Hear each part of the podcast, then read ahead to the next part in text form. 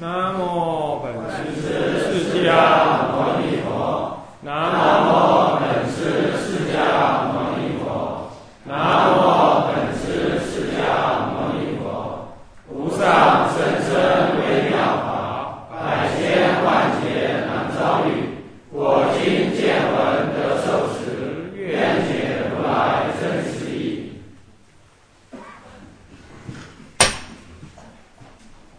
持名念佛与实相念佛是统一。啊，戒权法师，各位比丘、比丘尼，各位沙弥、沙弥，各位居士，大家阿弥陀佛。阿弥陀佛。请放上。那么我们上一堂课呢，呃，与大家提到第一章，啊，那么提到这个有关呢。净土真宗有些偏激，那么最后提了一小小的结论，就是说，其信仰弥陀之真心固然可嘉，可是却不知道弥陀呢，非心外而得，西方原不隔于方寸这种大乘实相义。那么以至于弥陀的这个深悲大愿啊，不过类同外道神奇的这个啊纯救济意义。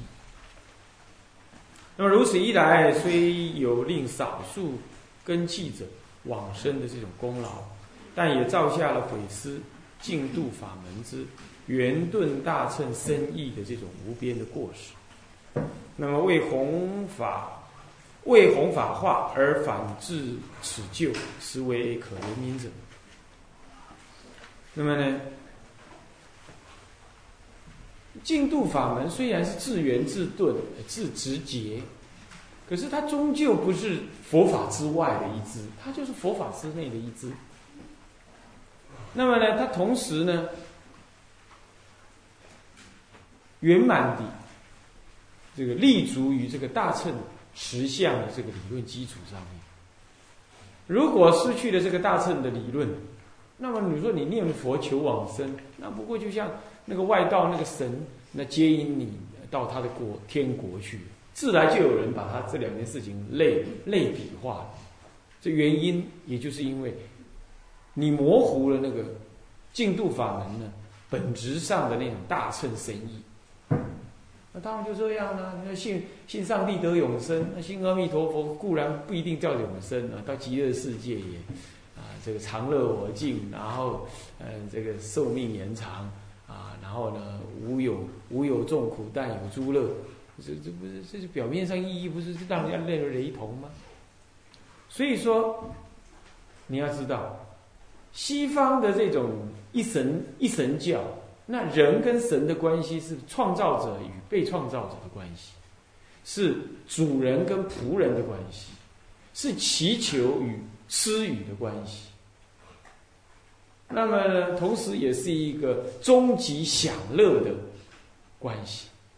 那极可是极乐世界，佛众生跟佛没有创造者跟被创造者的关系，也不是祈求与施予的关系。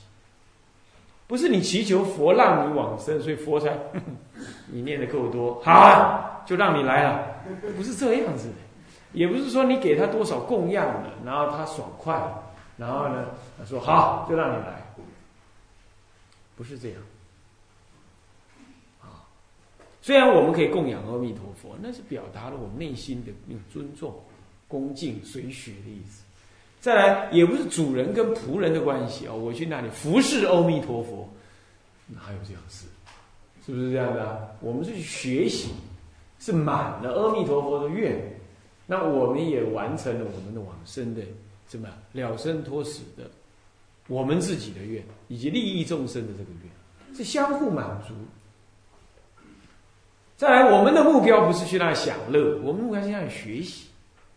最后倒倒驾十行，那么呢，是重新在呃有缘的娑婆世界投胎，然后修菩萨恨，最后在他方世界成佛，也不是在阿弥陀佛那里成佛，那里已经有阿弥陀佛了，你还在那里去凑热闹？所以说，呃，这里头有完全的不一样，啊，虽然名为极乐，那是一个简易的，让众生容易理解意念的一种说法。极乐无乐，到了那个地方，乐是相对于苦说的，啊，所以讲极乐，那极乐者非乐，谓之极乐。不过对凡夫，最娑婆的凡夫来讲，有生老病死、忧悲苦恼等等啊，爱别离、求不得等这一类的苦，所以我们方便说哦，相对于这样来说，那边没有。而且还有更高的、更高层次的那种精神的生活跟修养，所以我们呢就名为极乐。带来什么黄金铺地啦，呃，这个这个嘉陵平且鸟，呃，乃至于树生，呃，种种生出种种的这个微妙音。那你听嘛，现在那个在拉钢筋弄得噼里啪啦，你觉得好听吗？啊，那有人在那念佛念得很大声，有那那持咒摇铃啊，弄得很吵人。那那你觉得好听吗？那不一定好听。可是，在极乐世界，一切声音就在念佛、念法、念僧，嗯，都是说的是法，所以那不会让你起种种的烦恼分别。这样子，我们名为极乐，是这么说法。这里头本质上它有很深的什么？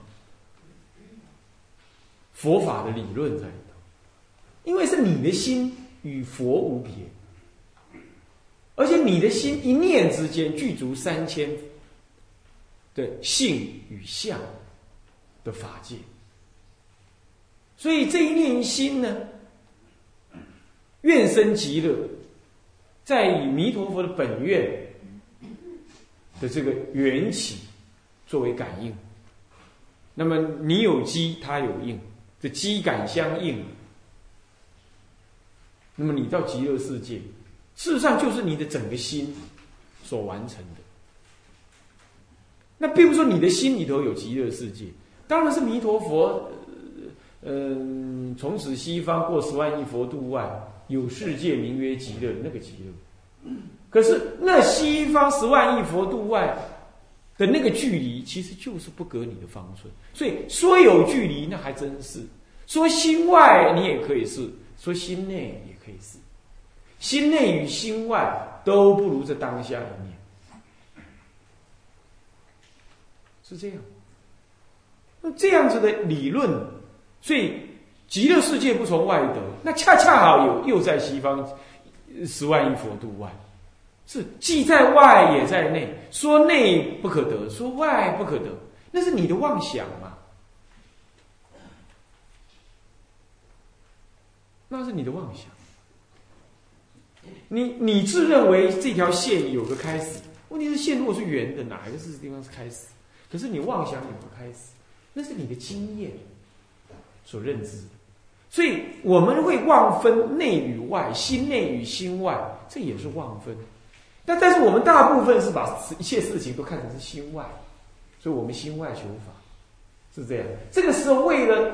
对治你这种说法，所以我们才说唯心净度。你要知道，啊，那个所以天台中讲说一切法具，一念心中具。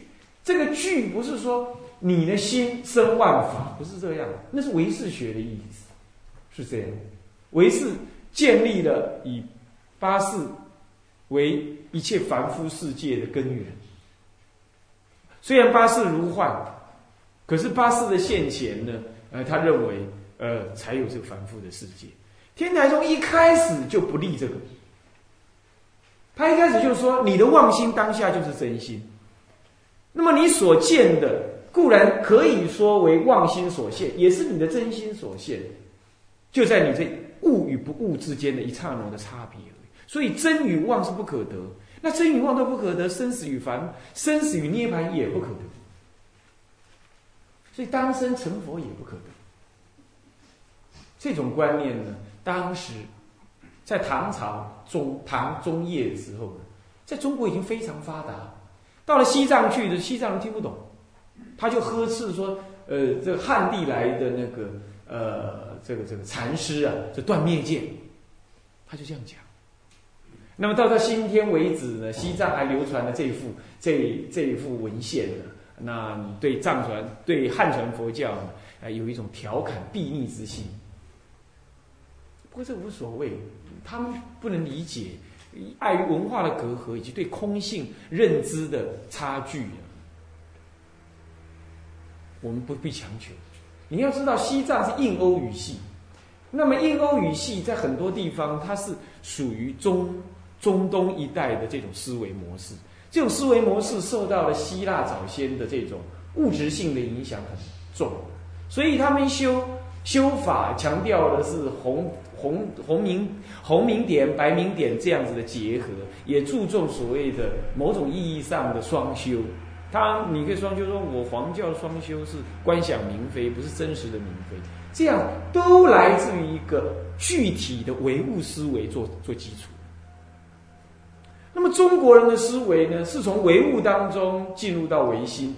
那天台的思维，我就天台中对佛教的思维是从唯物到唯心，再破除了心物二元的对立，进入到了非物非心，亦物亦心。的一念三千这个境界，这样子的境界是非常的高超，而且是佛所亲证的。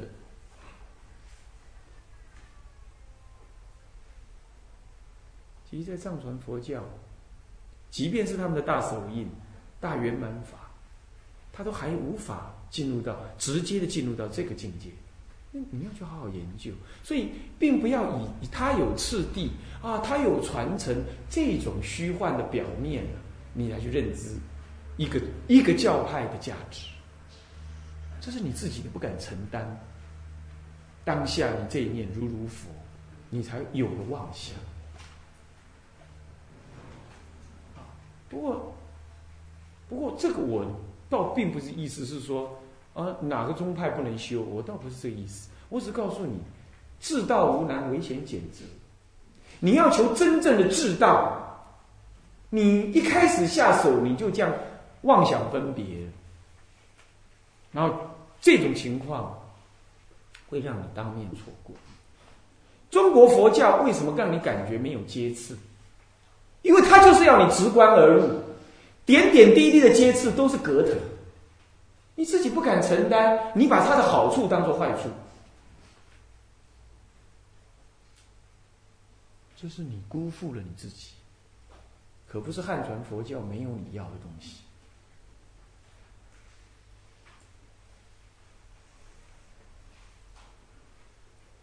台湾有法师说：“哎，我们汉传佛教也应该来搞一个活佛字，啊，再来人，这样子就会有传承。”我说。净度中求今生往生，到极乐世界去。他所看的是整个法界的众生，他根本不稀罕你这个娑婆世界，要度你这个娑婆世界六十亿人口。而且他到极乐世界去证得无生法忍，分身无数，要到哪里去做活佛啊？哪儿都可去，而且还不准一不止一尊，也不用这么麻烦的卜卦啦、禅定啦，看他升到哪儿去了，偶尔还找错人了，都不会这样。他分身无处，一次就可以完成，他干嘛跟你搞这个？然后讲禅宗，禅宗无佛可成，无生死可出。龟山灵佑禅师还要到山下去做牛，谁有这个胆量？叫他干嘛再来下辈子做人呐？做活佛，笑死！这哪里是禅宗的洒脱呢？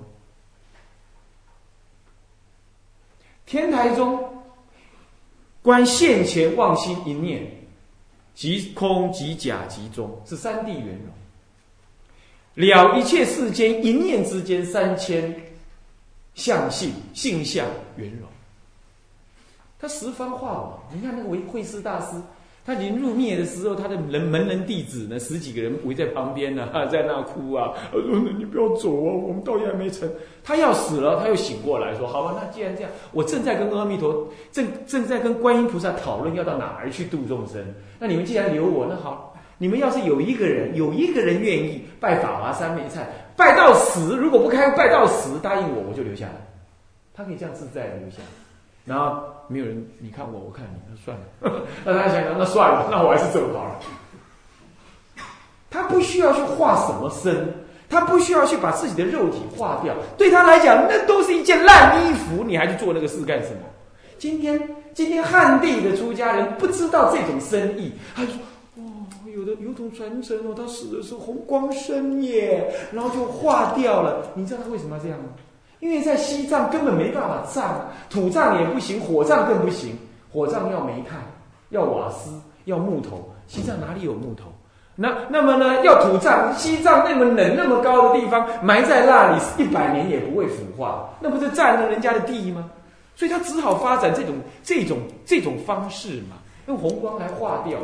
对中国的祖师来讲，他死了就倒立在那里，他不死，这样子还让人家认为呢境界太低，就骂他：你死了就好了嘛，你还装模作样，他才咚倒下来。你觉得怎么样？要是今天有一个人倒立的死，哇，那还得了啊！啊，全世界六十亿人口通通来皈依他。这样子不得，你一直认为这才是佛法的价值，那是你愚痴啊！什么叫做性空？什么叫生死即涅盘？死了还搞这个玩意儿，那不笑死人吗？跟戏子有什么差别？啊，你赞成是吧？赞成我说的。虚老上有徒弟，死了肉身不坏。结果呢，他悲心特重，有老太婆呢搞不清楚，去跟他求了，哎呦，我家生病了，都不会好。哎，然后就跟他嗯嗯交杯啊，掷那个掷那个掷那个骰子。西藏也是有的，掷骰子，哎，马上有了灵签药签出来了，哇，吃的都好，这下不得了啊！整个村子啦，这个县、那个县、那个省、这个省，通通来拜。有一天虚脑上知道了，拿了拿了西藏过去，就痛骂那个他被供在那的金身哦，痛骂他说：“你再这么搞鬼的话，我明天就把一把火把你给烧了。”把他骂了一顿之后，再去拜不灵，不灵了，他赶快逃之夭夭。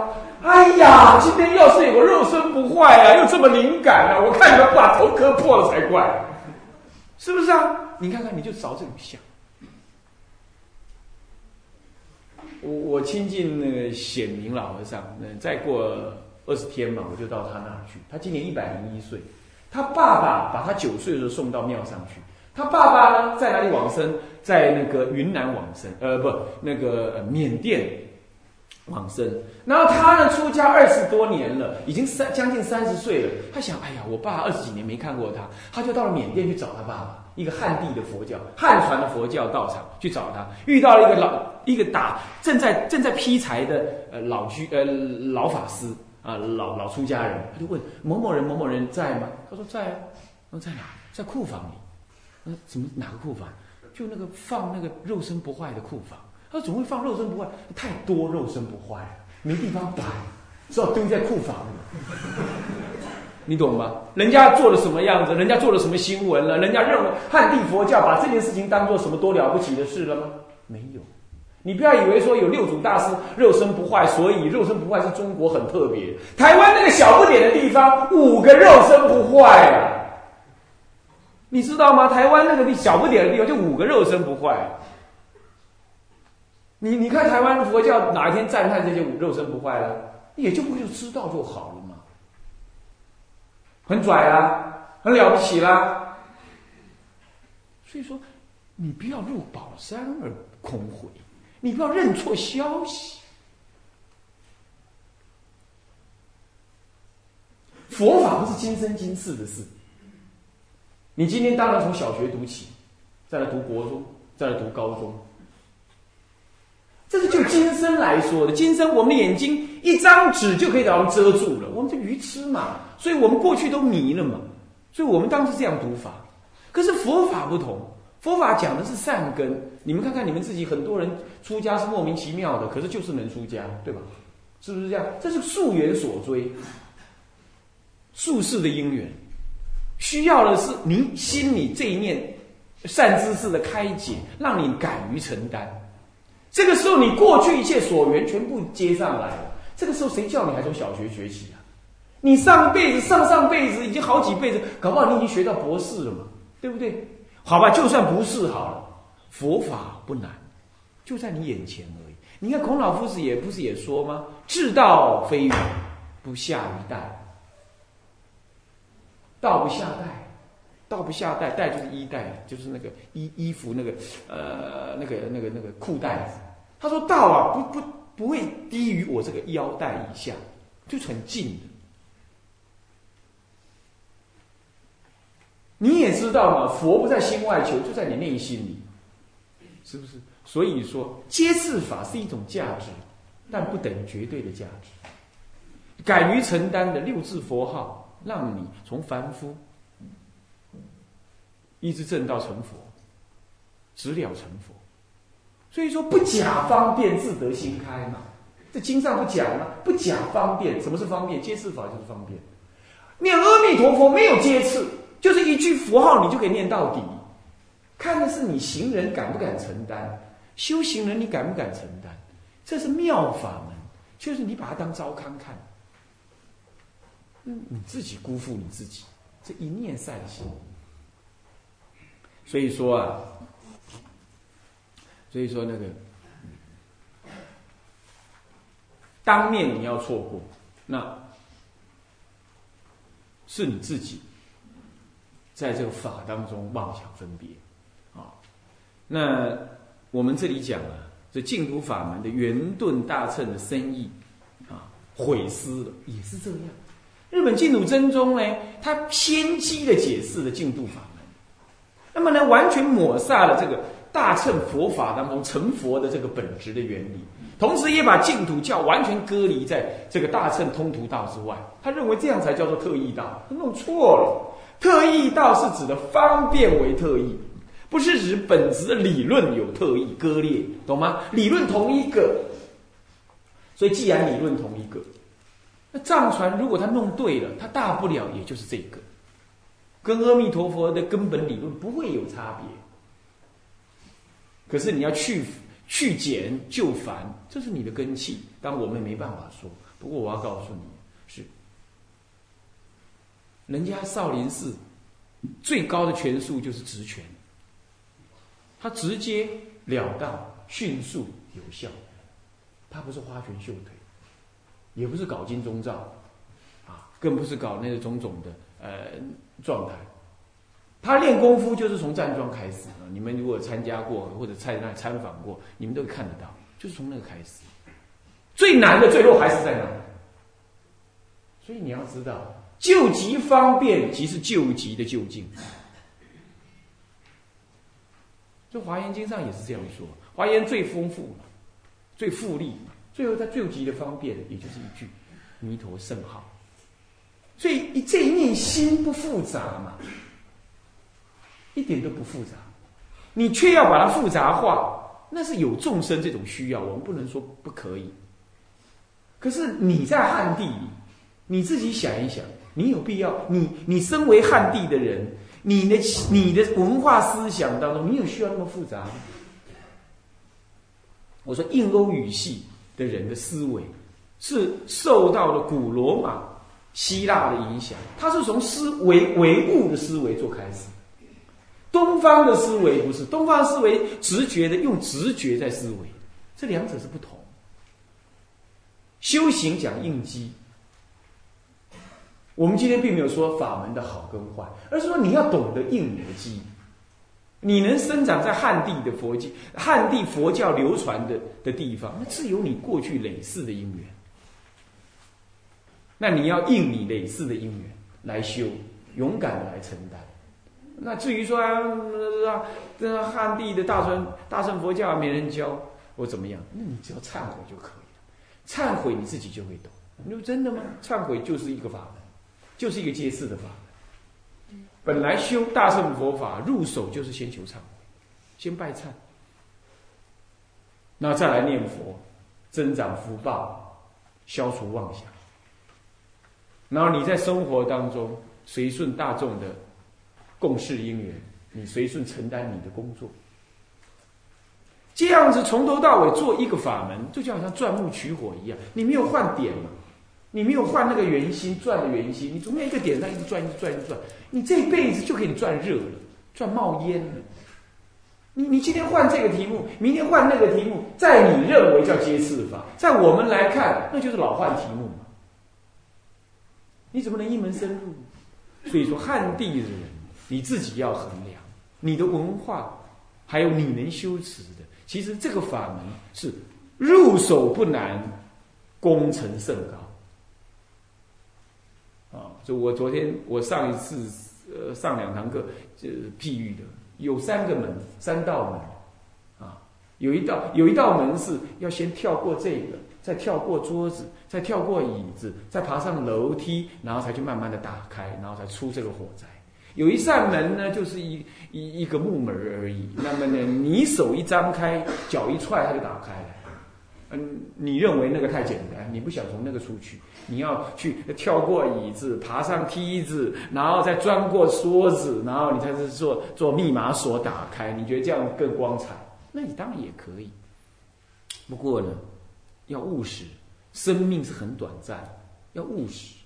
你要确定这样子，这样修下去，决定哪怕是不开悟，我决定也远离生死。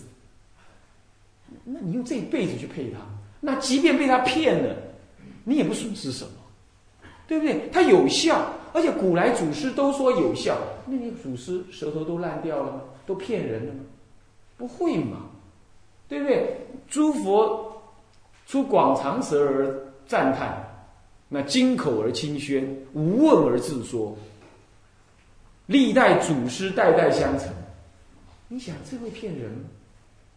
所以不要再有这种神通啦、妙用的这种迷失啊，所谓的阶段阶次法的这种虚妄的迷失。我没有说你不能修，我是说先不要有这一种错误价值观在那，然后你公平的来思维汉地佛教跟其他的佛教的差别。然后你才很开放来思维你自己需要什么，今生今世就能了生脱死。你要找的是这一个，不是不是庄严的外表啊，也不是好看的样子，那是虚妄。